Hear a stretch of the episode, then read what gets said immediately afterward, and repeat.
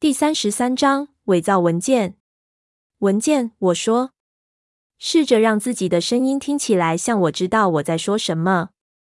当然，J 马上同意。我们是在谈出生证明、死亡证明、驾照、护照、社会保险卡吗？查理，我们仍然有客人在，绝对处于你少知道微妙的情况里。我知道上回你看见瑞尼斯密已经是一个多礼拜前了，但在这节骨眼上，你要来访真的不是个好主意。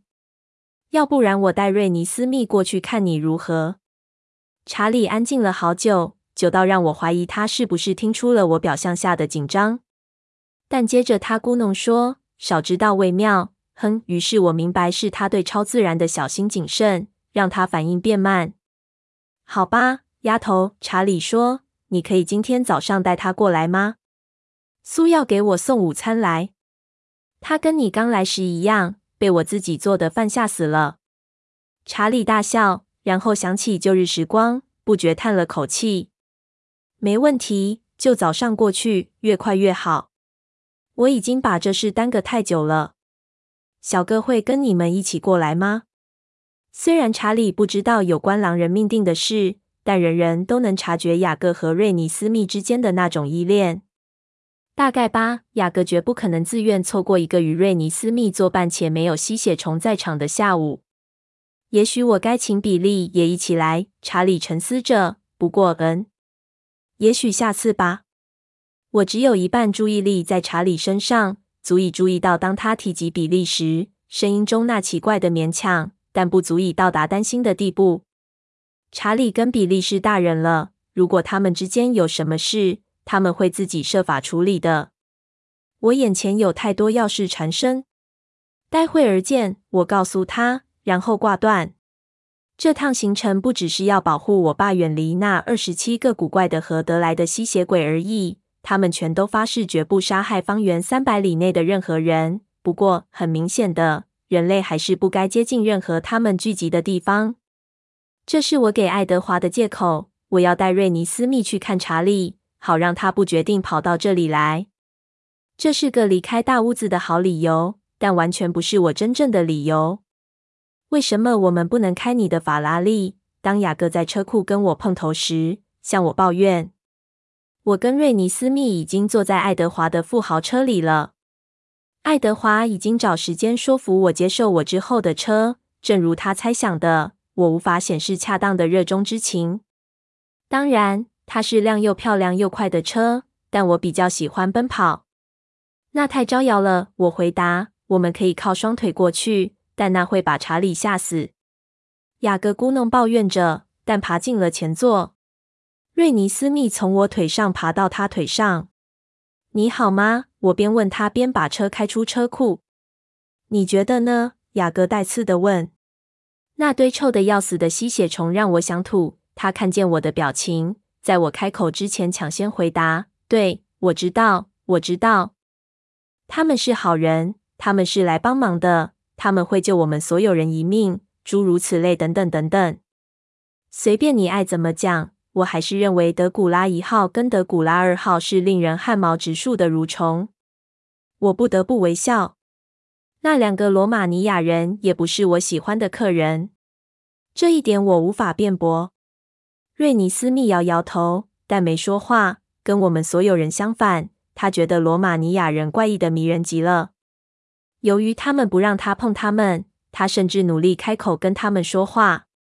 他的问题是关于他们少见的皮肤。虽然我很怕他们可能会觉得受到冒犯，我还是很高兴他问了，因为我也很好奇。他们似乎没对他的感兴趣不高兴，也许有点悲伤。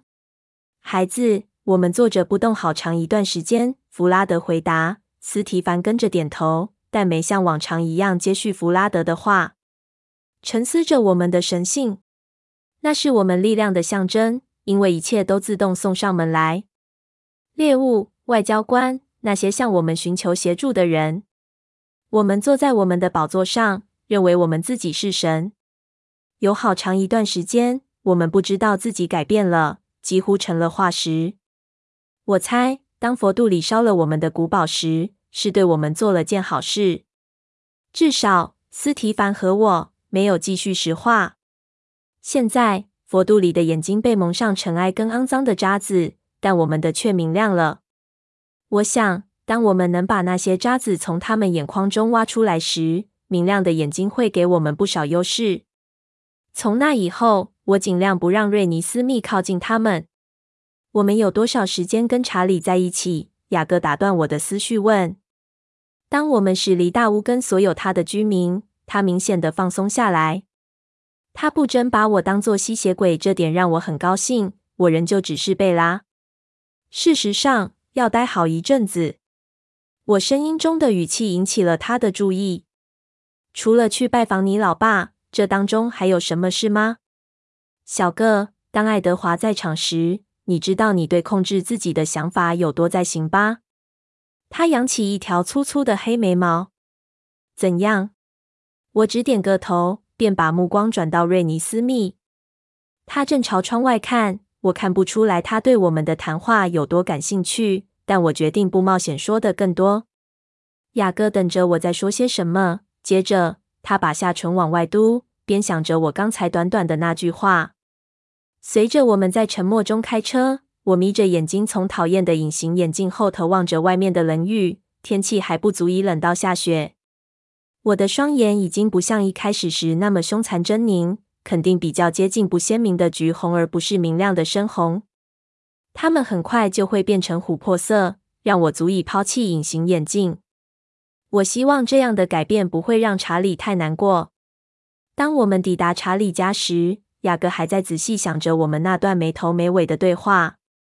我们以人类的快步穿过雨中时，并未交谈。我爸在等我们。我还没敲门，他就把门打开了。嗨，孩子们，感觉像几年没见了似的。瞧瞧你，尼斯，来，爷爷抱抱。我敢说，你起码又长高了半尺，而且你看起来瘦巴巴的，小尼。他怒瞪我一眼。他们在那边都不给你饭吃吗？那只是抽长了的缘故。我咕噥着。嗨。苏，我越过他肩膀打招呼。厨房里传来鸡肉、番茄、大蒜和乳酪的香味，大概其他人都觉得很香吧。我还可以嗅到清新的松香和堆积的灰尘。瑞尼斯密露出他的酒窝。他从未在查理面前开口讲话。嗯，进来吧，孩子，别在门口吹冷风。我的女婿在哪儿？正在招待朋友。雅各说。然后吃鼻哼道：“你能置身在圈子外，真是太幸运了，查理。”这是所有我能说的。查理闻言畏缩了一下，我同时轻捶了下雅各的后腰。哦，雅各闷叫了一声：“哎呀，我以为我捶得很轻。事实上，查理，我有点事情得去办。”雅各瞥了我一眼，但没说话。圣诞节的采购进度落后了吗？贝拉，你知道你只剩没几天了。是啊，圣诞节采购。我差劲的撒谎。这解释了堆积的灰尘味。查理一定是把那些旧装饰拿出来摆了。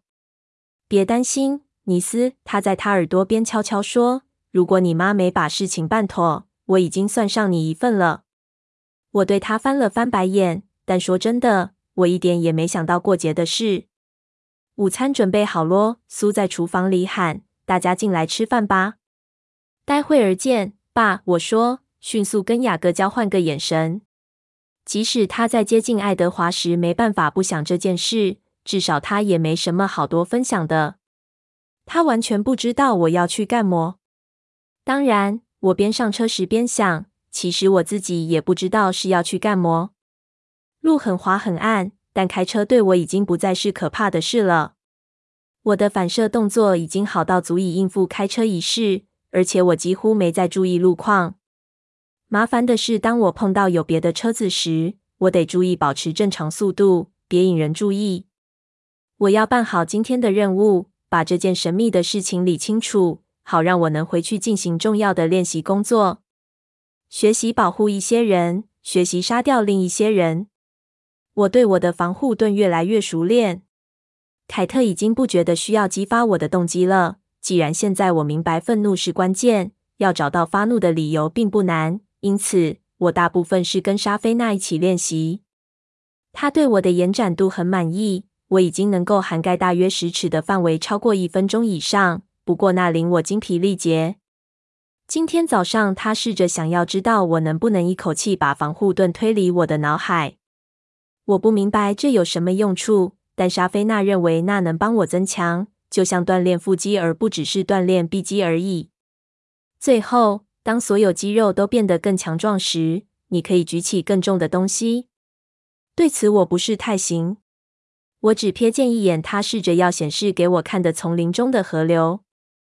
对要来的是有许多准备的方法，然而只剩下两个礼拜，我担心我可能疏忽了最重要的事。今天我会修正这项疏忽。我已经备下了适当的地图，对于找到那个网络上有关 J. 真克斯的不存在的地址，一点问题也没有。我的下一步是那个爱丽丝没给我的另一个有关杰森·真克斯的地址。要说这周围的环境不太好，这话还太客气。所有库伦家的车中最普通的一辆开到这条街上，都还夸张到过分。我的老雪佛兰开到这里来都会像新车。在我身为人类的那些年间，我会把车门上锁，并以我所感的速度尽快开走。然而结果却是，我现在有点着迷。我试着想象爱丽丝为了任何理由置身于此的样子，但想象不出来。那些建筑全都是老旧的房子，三层楼，都很窄，有点倾斜，仿佛是被滂沱的雨打弯了腰。同时还被分割成好多间公寓。那些掉漆的墙很难判断原来可能是什么颜色的。所有的东西都褪成深浅不同的灰色。有几栋建筑的一楼做着生意，有间肮脏的酒吧，窗户漆成黑的；有间算命器材的店，门上有着一闪一闪的一只手跟塔罗牌的霓虹灯；有间刺青小店，还有间日托所，破了的前窗玻璃用胶带粘贴在一起。即使是外面都黑到人类需要点灯才能看得见，任何一间屋子里却都没有灯。我可以听到远处有着低沉的含糊说话声，听起来像是电视。街上有几个人，有两个吊儿郎当地在雨中朝我的反方向走，有一个坐在用木板封上的破旧法律事务所的前廊前，读着一份湿报纸并吹着口哨。那声音跟这周遭环境比起来太欢乐了点。我对这毫无拘束的吹口哨人产生兴趣。一开始，我没发现这栋废弃的建筑正是我要找的、应该存在的正确地址所在。在那残破的位置上没有号码，但是他隔壁的刺青店正好隔了两号。我在屋前的停车处停下来，观察了一会儿。无论如何，我都得进入那一栋废墟，但要怎样才能让那个吹口哨的人不注意我？我可以到下一条街停车，然后从后门进去，说不定那边会有更多人看见。说不定可以从屋顶。可是天色够黑到那么做吗？嗨，小姐，吹口哨的人叫我。我把乘客座的车窗摇下来，仿佛我没法听见他似的。那人把报纸摆到一旁，现在我可以看见他了。他身上的衣服令我吃了一惊。在他那件破旧、满是灰尘的外套底下，他的穿着有点太好了。街上没有粉可以让我嗅到味道，但他身上那件暗红色衬衫的光泽看起来像是丝质的。他那蜷蜷的黑发纠结而狂野，但是他的黑皮肤光滑完美，他的牙洁白整齐，跟这环境整个互相矛盾。小姐，也许你不该把车停在这里，他说。等你回来时。他可能就不见了。谢谢你的警告，我说。我熄了引擎，下了车。也许这位吹口哨的朋友可以给我一点我需要的答案，比我破门而入还快。我打开我的大灰伞，保护身上穿的克什米尔羊毛洋装，虽然我其实一点也不在乎，但这是人类会做的事。那人眯着眼睛透过雨幕看着我的脸，接着他双眼睁大。他验了验，我听见他的心跳随着我走近而加快。我正在找某个人，我起个头。我就是某人，他微笑着说：“我能帮你什么忙吗？”美女，你是 J. 珍克斯吗？我问。哦，他的表情从期待转变为了解。他站起身，眯着眼睛打量我。你为什么要找 J？那是我的事。再说，我自己也不晓得。你是 J 吗？不是。我们面对彼此好一会儿，而他锐利的眼睛上上下下打量我穿着的珍珠灰大衣。他的目光最后终于来到我脸上。你看起来不像一般寻常的顾客。我大概是不寻常，我承认，但我需要见他，越快越好。我不知道该怎么办。他承认。你何不告诉我你的名字？他笑了，麦克斯。很高兴认识你。麦克斯，好，你何不告诉我，对于一般的客人，你都怎么做？他的笑容变成皱眉。嗯，J 的一般客人看起来跟你很不一样。你们这种人是不会麻烦跑到他城里的办公室的。你会直接去他在摩天大楼里美轮美奂的公司。我说了一遍另外一个地址，念到地址上的号码时，用疑问的方式。对，就是那里。他说：“再次起疑，你为什么没去那里？人家给我的是这个地址，是个很可靠的来源。如果你想办理合法的事，你不会来这里的。”我撅着唇，我从来都不善于吹牛，但是爱丽丝没给我留下多少选择。也许我不是要办什么合法的事。麦克斯突然变得一脸抱歉。你瞧，小姐。贝拉，是贝拉。你瞧，我需要这份工作。J 付我不错的薪水，而我大部分时间就是整天待在这里。我想帮助你，我真的想。但是，当然，我说这话是假设性的，对吗？或者不予记录，或随便你怎么说都行。但是如果我让某个人通过，却给他带来麻烦，我就失业了。你知道问题在哪里了吗？我想了一分钟，咬着唇。你过去从来没见过像我这样的人出现在这里吗？嗯，大概像我这样的人。我姐姐个子比我小很多，她有着黑色乱翘的头发。J 认识你姐姐？我想是。对此，麦克斯考虑了一会儿。我对他微笑，他的呼吸不稳起来。这样吧。告诉你我会怎么做。我会打个电话给 J，跟他形容一下你的样子，让他做决定。J 真克斯知道些什么？对我的形容会对他有意义吗？那想法真扰人。我姓库伦，我告诉麦克斯，怀疑这样会不会给太多资讯了。我开始对爱丽丝感到恼火。我真的的这样一无所知吗？他明明可以再跟我多说一两个字的。知道了，库伦。我看着他拨号，很容易就记下了号码。嗯，如果在这里行不通，我可以自己打电话给 J 珍克斯。嗨，J，是麦克斯。我知道不该打这个号码给你，除非是急事。所以有急事吗？我模糊的听见对方说。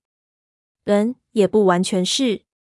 这里有个女孩想见你，我看不出来这有什么紧急。为什么你不能按照正常程序来？我没按照正常程序，是因为她看起来一点也不像那些正常。她是个条子吗？不是，这点你不确定吧？她看起来像不像某个俄国佬？不，让我讲完好吗？他说你认识他姐姐什么的，恐怕没这回事。他看起来像什么样子？他看起来像他赞赏的从我的脸看到我的鞋子。嗯，他看起来像个美得惊人的超级模特儿。他长得就像那样。我露出微笑。他对我眨眨眼，继续说：“火辣的身材，雪白的皮肤，深棕色头发几乎及腰，需要好好睡上一觉。有哪一点听起来让你觉得很熟悉吗？没有，都不熟。”我很不高兴你让自己喜欢美女的弱点干涉到。对对，我就是喜欢美女的烂人，这有什么不对？我很抱歉打扰了你，老大。算了吧，当我没提。名字，我低声说。哦，对。等一下，麦克斯说，他说他的名字叫贝拉·库伦。这点有用吗？好一阵死寂。接着，电话那头的声音突然变成尖声吼叫，语句中用了一大堆通常除了在卡车集货站之外不会听到的词汇。麦克斯的整个神情都变了，所有开玩笑的神色都消失，连嘴唇都发白了。因为你没问啊！麦克斯吼回去，整个人惊慌失措。又一阵停顿，显然 J 在收拾自己的情绪。美丽又苍白。J 问：“稍微冷静一点了？”我是这样说了，不是吗？美丽又苍白。这人知道什么有关吸血鬼的事？难道他也是我们的一分子？我没准备好要面对这样的情况。我咬紧牙关。爱丽丝到底把我卷入了什么样的混乱之中？麦克斯又听了一分钟连珠炮般的侮辱、怒吼以及指示，然后瞄我一眼，眼中神色几乎是吓得要命。但你只在星期四才见城里的客人，好，好，马上办。他合上手机。他要见我，我愉快地问。麦克斯怒目瞪我：“你可以告诉我你是个优先客户？”我不知道我是啊。我以为你是个警察。他承认说：“我是说。”你看起来不像警察，但是，美女，你的行为很诡异。我耸耸肩。卖毒品的，他猜测。谁？我吗？我问。对，或是你的男朋友或什么人？都不是，抱歉。我不迷毒品，我丈夫也不是。就是说不，住十九，懂吧？麦克斯闷声骂了一句。已婚，连个机会都没有。我微笑。黑手党？不是。钻石走私商？拜托，你平常面对的都是这种人吗？麦克斯，也许你该换个新工作。我得承认，我觉得这实在很好玩。除了查理跟苏，我很久没跟人类互动了。看着他语无伦次，实在很有趣。对于不用杀他是这么容易办到的事，我也很高兴。你一定涉及什么大事，而且是很糟糕的。他沉思着说：“事情不是你想的那样。”他们都会这么讲。但我得说，是谁需要文件啊？或是能付得起 J 对文件的所费？反正都不关我的事。他说，又咕弄了句已婚。他给了我一个全新的地址以及基本的方向指示，然后看着我开走，眼中充满了疑虑跟遗憾。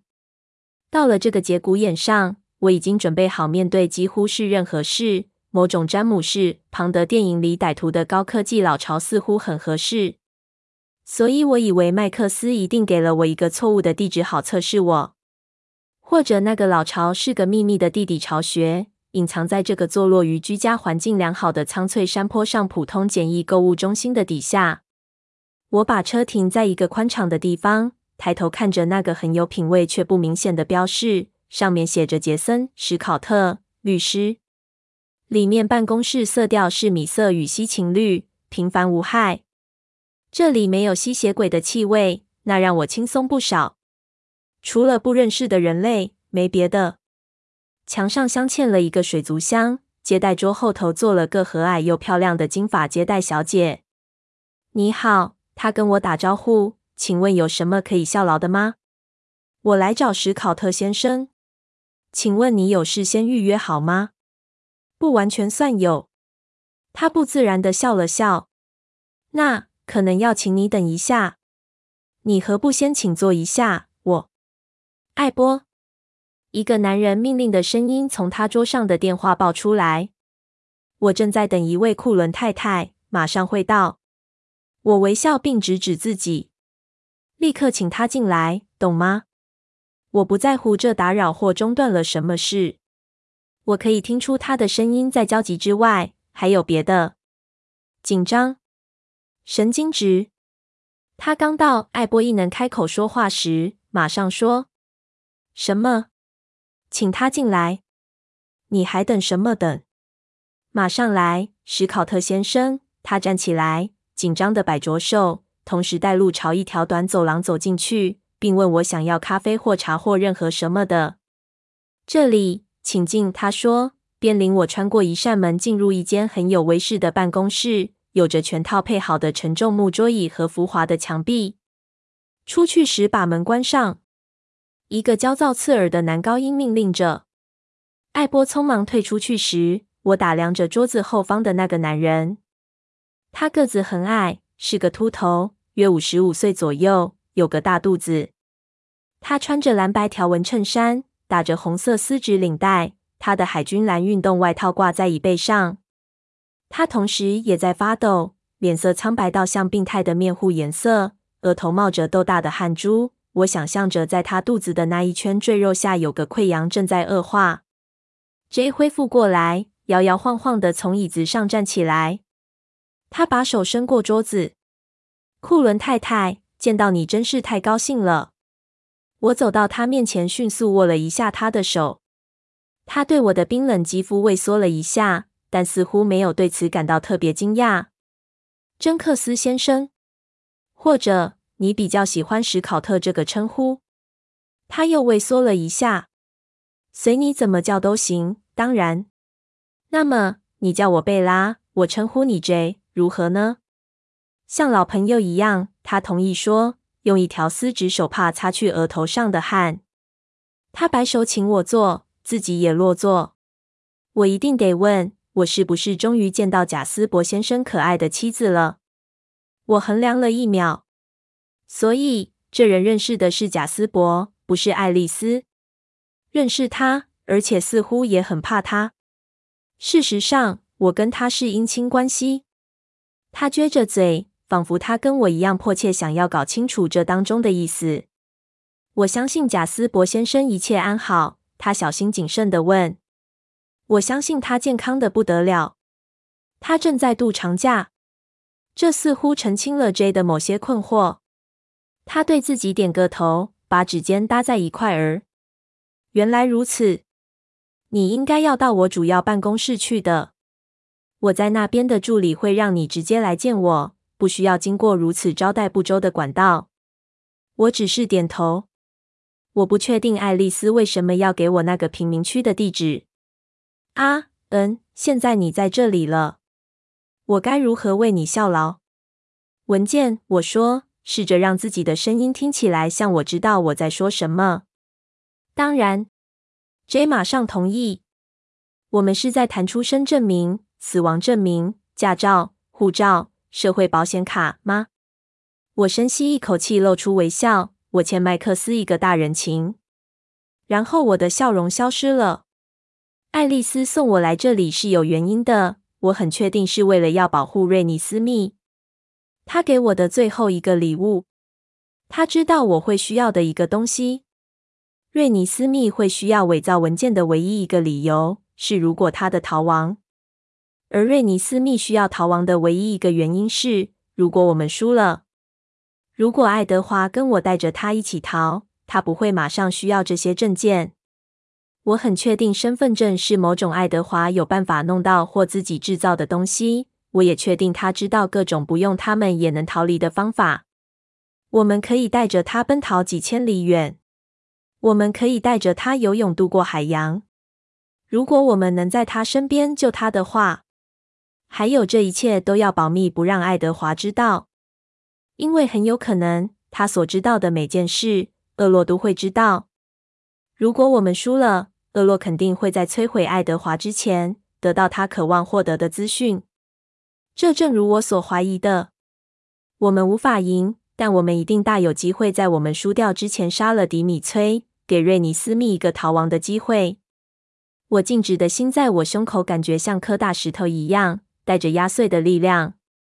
我所有的希望像阳光下的迷雾般散去。我的双眼刺痛。我要把这事交托给谁？查理。